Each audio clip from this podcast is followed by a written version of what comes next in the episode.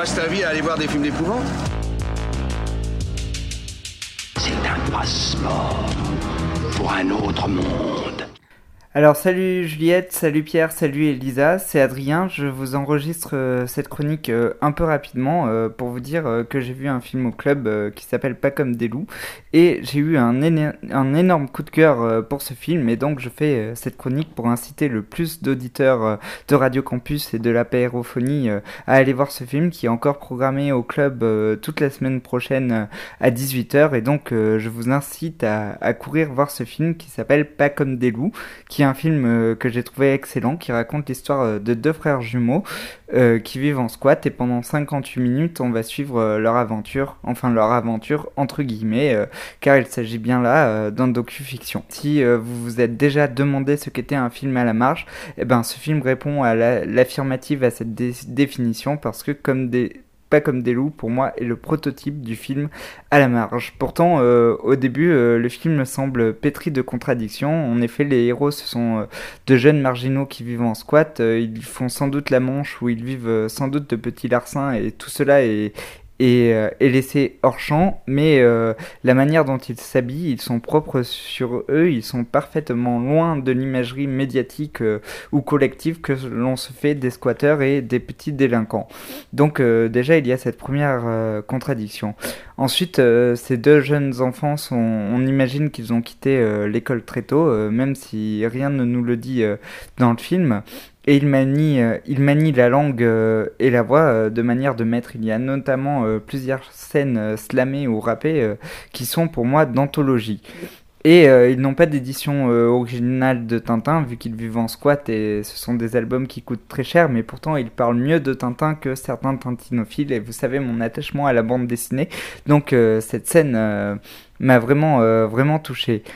Et Vincent Pouplard, le réalisateur, ne semble ne semble pas non plus choisir entre un documentaire brut à la Wiseman où il suivrait euh, ces jeunes héros euh, sans commentaire ou euh, un documentaire où il les interviewerait face caméra en posant des questions. Et d'ailleurs, il y a quelques passages où il n'a pas coupé les questions qu'il pose à Roman et Sifredi, donc aux héros. Et je me demande bien pourquoi il n'a pas, il n'a pas voulu euh, couper euh, les passages où on entendait sa voix, alors que le reste du documentaire est très cru, très brut, mais je pense que c'est peut-être pour jouer sur ces contradictions. En tout cas, euh, j'aurais bien aimé avoir la réponse. Et donc, quand on regarde le film, on a l'impression que c'est un film plein de contradictions qui ne sait pas choisir. Et puis, quand on prend un peu du recul, quand, euh, comment dire, la séance a fait son chemin dans notre tête, on se rend compte qu'en fait, c'est vraiment un film à la marge. C'est un film à la marge parce que moi, depuis le film de Jean-Pierre Thorne, 93, La Belle Rebelle,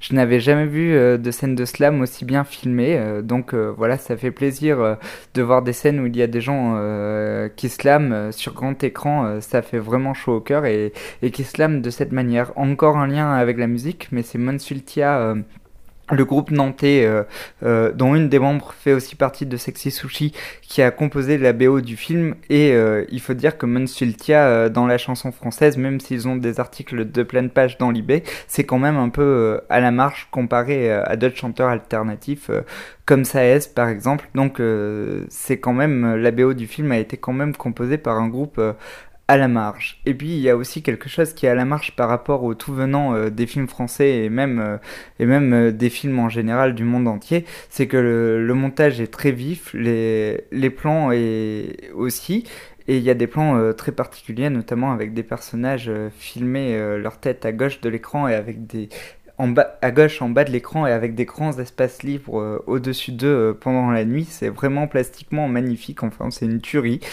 Et euh, c'est un bonheur pour les yeux. Et euh, le film est très court, il dure 58 minutes et il dit beaucoup de choses. Et beaucoup de films euh, qui sont beaucoup plus longs euh, disent moins de choses que pas comme des loups. Après, on est, c'est un film qui laisse aussi très libre à l'interprétation. Et ce qui est génial, c'est que le réalisateur Vincent Pouplard n'idéalise pas ses héros, mais il, il, ne les critique pas non plus. Et ça, j'ai trouvé ça très beau. Et enfin, pour moi, il y a encore quelque chose qui est à la marge. Le film, il a fait une unanimité critique de dingue, quoi. De Paris Match au cahier des cinémas, il a partout eu des éloges.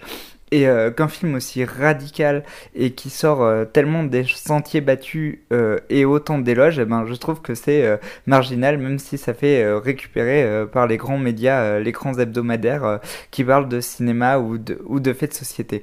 Bref, vous l'aurez compris, j'ai adoré ce film, je vous incite à aller le voir.